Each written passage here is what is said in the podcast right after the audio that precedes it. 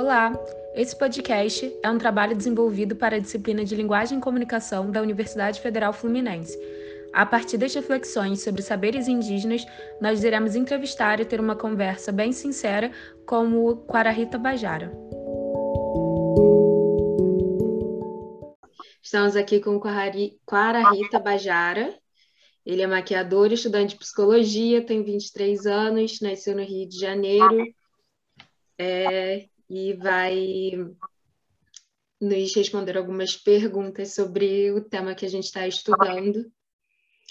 É, então, a gente queria começar com uma pergunta sobre o seu sua experiência escolar, porque você contou para a gente que você estudou em escola regular, né? E desde 2008 já circula uma legislação sobre é, sobre a obrigatoriedade do tema de história e cultura afro-brasileira e indígena dentro das escolas. E aí eu queria saber um pouco sobre como essa temática, como a temática indígena foi tratada na sua escola, se você sentiu é, durante seu ensino que isso foi de forma eficaz ou foi muito estereotipada. Não foi tratada. Não foi. Nunca tive, de fato, é, nem africano, nem, nem indígena, nunca, nunca tive um, um foco nesses assuntos. Né? É, mesmo nas aulas, assim, no ensino médio, nas aulas de história e tal, passava, passava por aquelas coisas, né? Mas o, o índio nos livros da história não é o indígena próprio, é o indígena na visão do europeu. Então, acaba que não é nós contando a nossa história.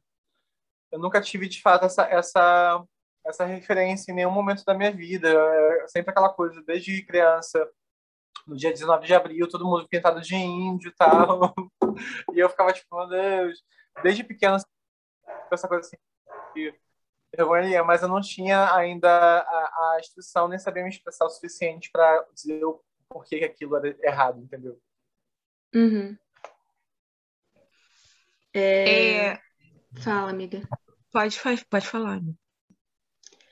É, eu passo para a próxima pergunta. Você quer falar outra coisa? Não, eu ia passar para a próxima, próxima. Então faz. Tá bom. É, então, a gente né, tá nesse período aí discutindo muito essa questão da decolonialidade. Decol decolonialidade, né? Os nossos comportamentos, é, hábitos, é, como a gente reproduz isso, né? Nessa, nessa questão aí eurocêntrica e como a gente pode fazer uma reconstrução desses hábitos. Você sentiu que durante sua trajetória sua identidade foi apagada por essa disseminação de valores eurocêntricos e ocidentais na nossa sociedade? Muito, total, sabe? Tipo, é, é, muito difícil, até mesmo hoje nas aldeias, assim, no aldeado, a cultura eurocêntrica, ela, assim, o único indígena que não foi permeado nem um pouquinho pela cultura ocidental é aquele indígena que está 100% isolado na, vamos dizer, na Amazônia, se for o caso. É, esse apagamento, assim, começa lá em 1500, né? E, assim, desde o Brasil foi construído com esse apagamento, tanto da identidade indígena quanto da identidade preta. Muitas pessoas que são indígenas acabam se encaixando na categoria do que significa, do que seria o pardo, né, vamos dizer assim, porque são pessoas de origem indígena que, ao migrar dentro da cidade, foram apagadas, porque as é, diziam que a identidade indígena era uma identidade transitória. A aldeia indígena, a aldeia da cidade é pardo. Então, eu cresci, eu, isso eu, eu disso, cresci tipo, tendo a consciência pertencia a um povo indígena, de que eu tinha minha ancestralidade, eu me olhava no espelho e reconhecia os meus traços, mas eu não tinha um contato tão profundo com a minha cultura, sabe? Tipo, então, é, inclusive, assim, tipo, numa época da, da minha pré-adolescência, que era super moda, essa coisa de anime, é, todo mundo era otaku, e as pessoas achavam que eu era asiático, assim, eu, eu, eu não negava, sabe? Tipo, você vê o nível, era, era mais legal, era mais cool você ser de algo de fora do que ser algo de dentro, entendeu? Então, sim, esse apagamento ele é muito forte, ele é muito real, e, assim, a gente está, hoje em dia, indo contra essa corrente, é, traindo o pacto colonial, né? é muito importante, é uma, é uma coisa muito forte, né? Então, assim, de fato, eu senti muito isso na pele. Até quis falar. É, existe muito isso, eu percebo. É, por causa da miscigenação também, né?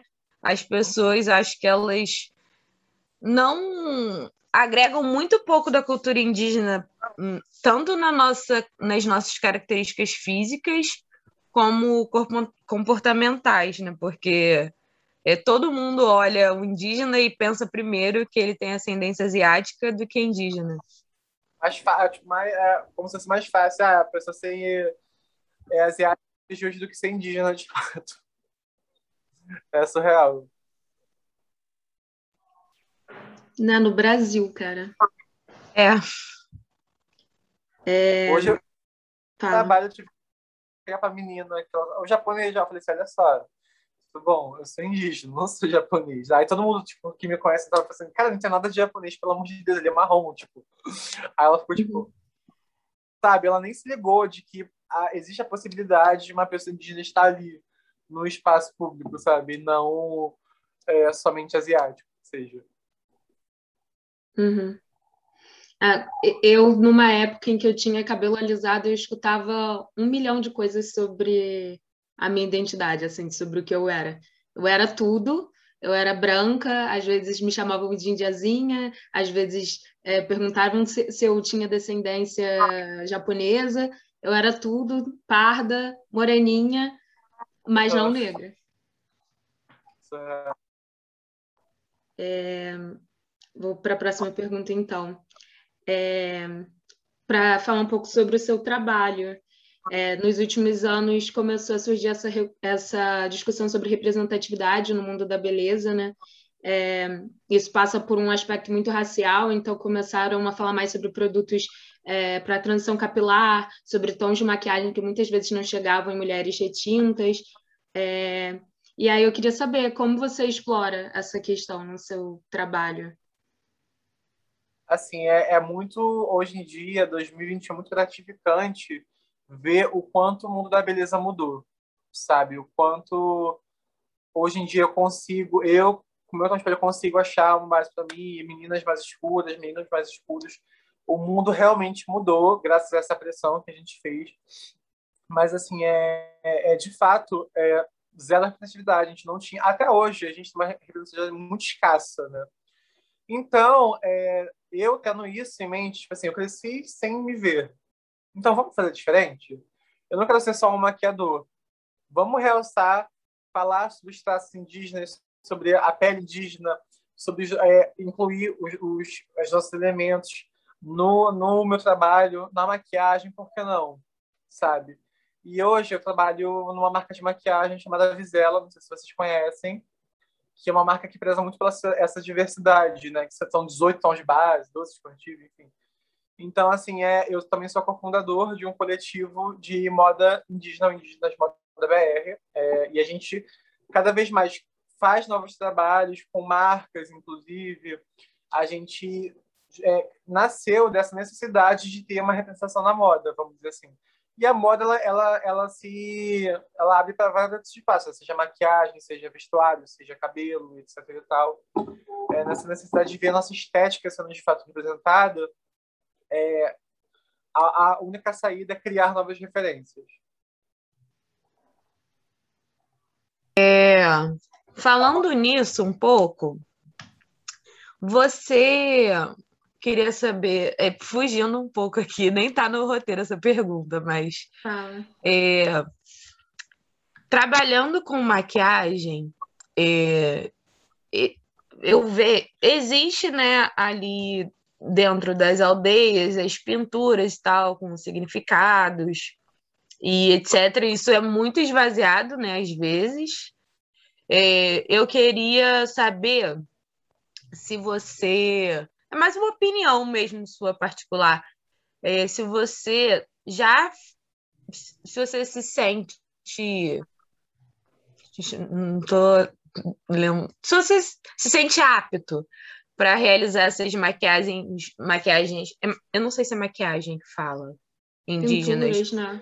é, é, pinturas indígenas fora do ambiente é, de aldeia, né? Então, é, com certeza, porque tipo, o ambiente de aldeia não é o único ambiente que indígenas estão, né? E, acima de tudo, as, os grafismos que eu uso na minha maquiagem nunca são grafismos é, que significam, tipo, eles são inspirados em grafismos. Para eu não usar algo que é tão importante para o meu povo, para outros povos, é, tipo, assim, tipo, ao Léo. Mas Sim. é, todo, to, toda, toda estética é inspirada em grafismos que existem de fato. E alguns são, sim, reais, se ele significa, tipo, por exemplo, eu já fiz maquiagem do Coro da Jiboia, que é uma pintura super importante para o meu povo, porque eu queria que significar realmente aquilo, tá entendendo? Então, Sim. de fato, eu, eu, particularmente não vejo problema e nunca tive nenhum problema com isso. Entendi. É, reproduzir essa maquiagem em pessoas indígenas ou não? Até hoje eu só fiz em pessoas indígenas, assim, tipo, tem, é, é, teve até uma polêmica né, no, no, no Twitter quando eu postei meu primeiro, eu falei assim, eu, eu falei assim pessoas indígenas usem e o resto só aprecia. E aí, tipo, muita gente branca vou usar assim e tal. E as pessoas pretas, pô, maneiro, tá, beleza. Eu nunca fiz em uma pessoa negra ou branca ou qualquer outra raça, a não ser indígena. Não sei, eu acho que não, não, não é que não combina. Não cabe, né? Não sei, sei lá, tipo, acho que não tem o mesmo peso, sabe? Não tem o mesmo significado, não tem a mesma importância, vamos dizer assim. Entendi. É, você contou para gente que né, você mantém o contato com os moradores da aldeia Maracanã. Sim. Certo. Nesse contexto, e levando em consideração que você provavelmente se relaciona né, com muitas pessoas não indígenas, qual a importância que você vê em manter esses laços com outros grupos indígenas? Nossa, é muito importante, né? Porque a colonização separou muito a gente tanto em questão de territorial e assim, é, se você vê os livros de história, se você vê a história de fato desse país, muitas vezes nós lutamos contra nós mesmos em prol do europeu, tipo, enfim, erros do passado. Então, de fato, a gente ter é, é, esse contato com outros povos é uma troca cultural. A gente troca experiências, a gente troca é, parte da nossa cultura, entendeu? A gente um conhece mais profundamente o outro. E muitas pessoas acham que a internet, o fato do indígena ter um celular, um computador, enfim, ter acesso à internet, acham que isso tira a nossa identidade. Muito pelo contrário. Graças à internet, por exemplo, eu consigo fazer uma reunião dessa participar de, um, de um, uma fogueira com a aldeia do meu povo. Eu consigo me conectar com um indígena lá do Amazonas, do indígena do Rio Grande do Sul, do, sabe, de qualquer parte do país. A gente, além de conseguir se conectar, é, trocar essas experiências, a gente consegue se fortalecer. Quando nós, indígenas, entendemos que nós somos só um, apesar da nossa, nossa diversidade, a gente é, cria toda uma massa anticolonial, sabe? Todo um movimento conjunto para quebrar todos esses, esses preconceitos, esses paradigmas e garantir os nossos direitos enquanto cidadãos. É, eu estava dando aula, eu, eu sou de história, né? Eu estava dando aula hoje mais cedo e aí acabou que o tema da aula dessa semana era sobre resistência indígena. E aí a gente estava falando sobre isso, está falando sobre o Araribóia, que ele, ele é um desses exemplos de quando os colonizadores aproveitam da rivalidade entre grupos distintos, né, para que eles se ataquem. E aí acaba que depois os colonizadores é, enfiam todo mundo num, numa coisa só, é todo mundo índio, né? E, ah, e acaba que esses é um laços são perfeito. importantes, né? Oi? A polícia é um exemplo perfeito disso. Sim. Atualmente. É, a polícia é um exemplo perfeito, por exemplo, dessa divisão que a gente faz entre, entre o que é pardo e o que é preto, e falando que pardo não é negro ou, ou não é indígena, porque o policial vê como uma coisa só. É, eles, eles homogeneizam as pessoas não brancas, né? Então, acho que esse é o importante de uma luta que, que une essas pessoas, né? Mesmo a gente sabendo que nós somos muito diversos, assim. Sim, Sim exatamente. Eu, enquanto indígena, não tendo nenhum traço negro, é, eu sou muitas vezes tratado como negro, querendo ou não, sabe? Tipo assim, é, é em muitas situações, tipo assim, de, de, tratamento, de desconfiança, sabe? Que eu passei, tipo, que eu olho assim e falo assim, mas gente, que vergonha desse pessoal. É, é, a mesma situação que uma pessoa negra passaria, sabe? E tipo, ah, mas você... pessoa... ah, quando eu conto essa, essa situação, ah, mas você não tem a pele escura tal, tipo, eu falo assim, querida, eu posso fazer o que assim, nesses casos, entendeu? Inclusive tem um amigo meu que ele é, ele é preto, né? Tava eu, outro menino que também é preto, tava nós três num rolê que só tinha gente branca. Aí ele, tipo, aquele jeito animado, ele falou assim, ele, ah, as, as três pretas do rolê aqui e tal. Aí eu falei assim, mas amigo, eu sou indígena. Aí ele, amigo, a mesma coisa. Aí eu fiquei, tipo, pra não discutir, né? Porque, tipo, a, tipo, a gente não é a coisa, mas a gente, às vezes, acaba sendo tratado do mesmo jeito, né? A gente tem nossa, nossas particularidades e diversidade, mas, querendo ou não, é, num contexto em que existe uma supremacia branca, a gente é tudo que é, tudo que é acima do, do passo do branco já é preto, é aquela famosa frase, né? É, o Brasil acho que acaba vendo muito indígenas e negros como negros e brancos e asiáticos de, é, tipo mais branco com pele mais clara né? É, é, coreanos japoneses como brancos por pela cor da pele. É, e aí acaba que a miscigenação faz isso né? Quanto mais retinto você for mais você sofre. Uhum. eles não não entendem que existem outros aspectos é, para analisar raça né? Que não pele é, fazer uma pergunta final, é, até para você deixar uma mensagem assim. É, enfim, os povos indígenas eles estão em ataque né, desde muito tempo. E esse ano, especificamente com a Covid, os povos que estão isolados com certeza sofreram muito. E teve também a PL 490 do, do marco temporal, né? Que que iria acabar com, com as terras que foram demarcadas depois da, da Constituição de 88. E, e também é, o Ailton Krenak esteve muito em alta né, na pandemia, com várias divulgações de livros.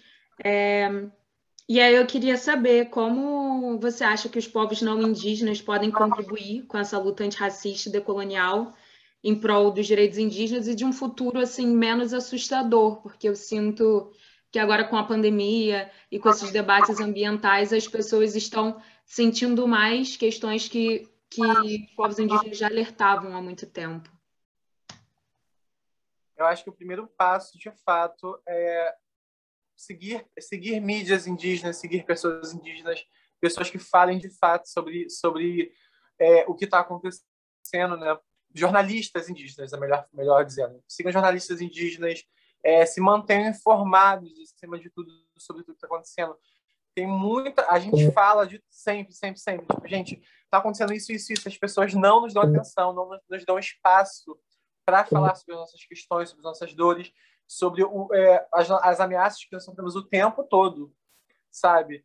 É, o indígena que está num contexto aldeado, ele se sente em perigo o tempo todo, porque é o grileiro, é o, o fazendeiro, é a PL 490, é o, enfim, um de questões que as pessoas não têm nem ideia de que, tipo, a, a, a maioria das pessoas acha que o indígena ou tá lá isolado, assim, tipo, em paz, sabe, tomando banho de rio com as onças, enfim.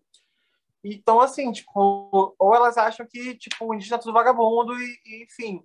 E, cara, a gente tá, por exemplo, a gente tá aqui hoje, sabe, falando sobre essas questões, sobre tudo. Então, sinceramente,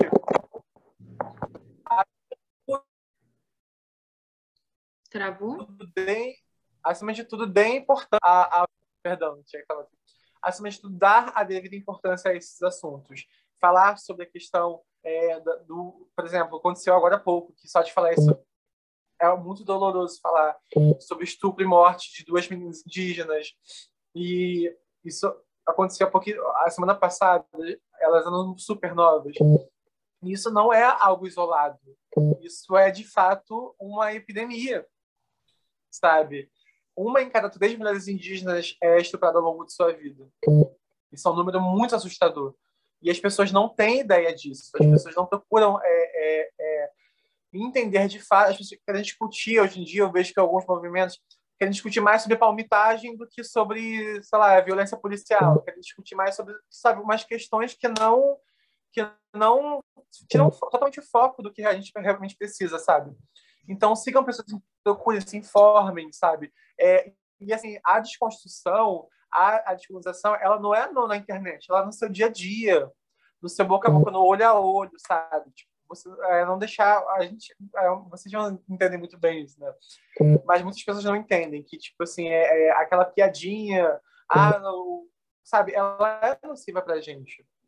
Ela é ela é um, um o, o, gatilho que, que, que a, faz a arma disparar entendeu? Então de fato acima de tudo formem da importância para pessoas indígenas para assuntos indígenas porque a gente precisa muito de ajuda e não é de hoje. Você acha também que tem algum, alguma forma é, melhor assim, das escolas tratarem essa temática, não só na aula de história, mas mais independente, assim, desde, o, desde os primeiros anos, é, até porque você estava falando né, de ah, o dia do índio.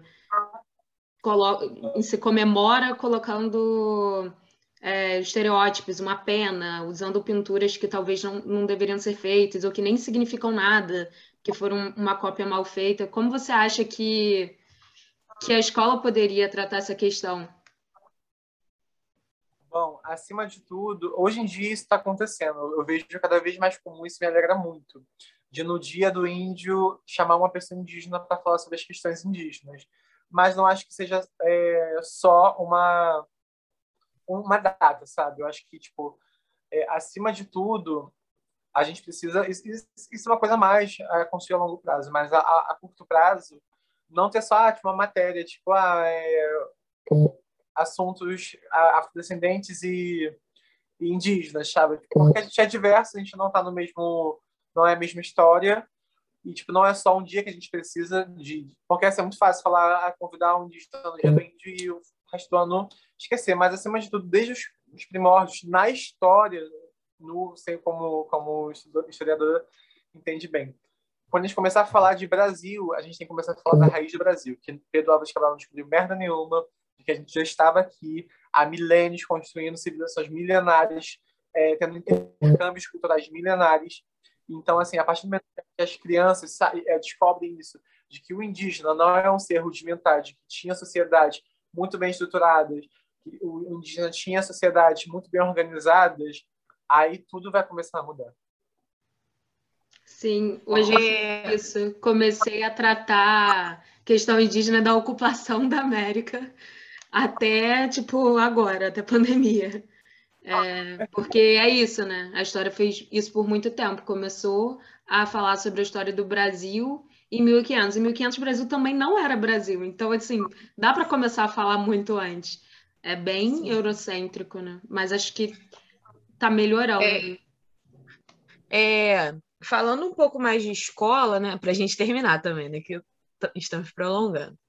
É, existe, né, para além de tratar os saberes indígenas no Dia do Índio ou na aula de história, é, eu li, a gente estava lendo um texto outro dia e tal sobre as escolas indígenas e a necessidade de professor indígena dando aula né, nas escolas indígenas.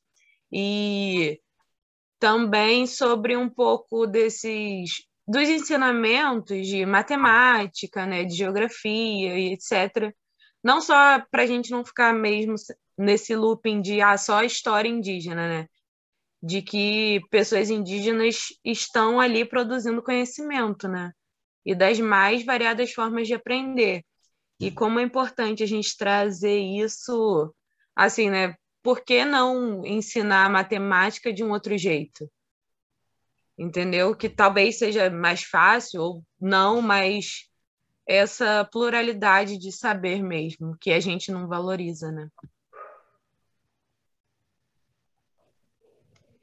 Mas é a pergunta, amiga? Ai, gente, desculpa. Enfim, eu queria saber se você, na aldeia, se você tem contato com esse tipo de outros ensinamentos para as crianças, assim, principalmente. Muito, totalmente. Por exemplo, na DEA a gente fala muito sobre é, cosmovisão indígena, a gente fala sobre, muito sobre o cuidado da terra, sobre as ervas medicinais, sobre, sabe, um milhão de coisas, além da pré-história da resistência indígena no Brasil. A cosmovisão indígena, por exemplo, é um assunto muito interessante, sabe? Tipo, como... E eu vejo, assim, tipo, mesmo crescendo um pouquinho distante da minha cultura, quando eu quando eu me, de fato, é, entrei em contato na, na pré-adolescência, né, até o dia de hoje que eu estou nesse processo de resgate que nunca vai ter fim, porque são anos e anos e anos, é, eu vejo que muito do que eu cresci mesmo é, se encaixa nessa cosmovisão indígena, né? Do, do, nosso pensamento ser muito muito parecido a muitos outros povos também. Então, sim, é, existem muitas outras formas de saber. Então, foi? É isso. Obrigada. Obrigada. Nada, foi um prazer. Nada.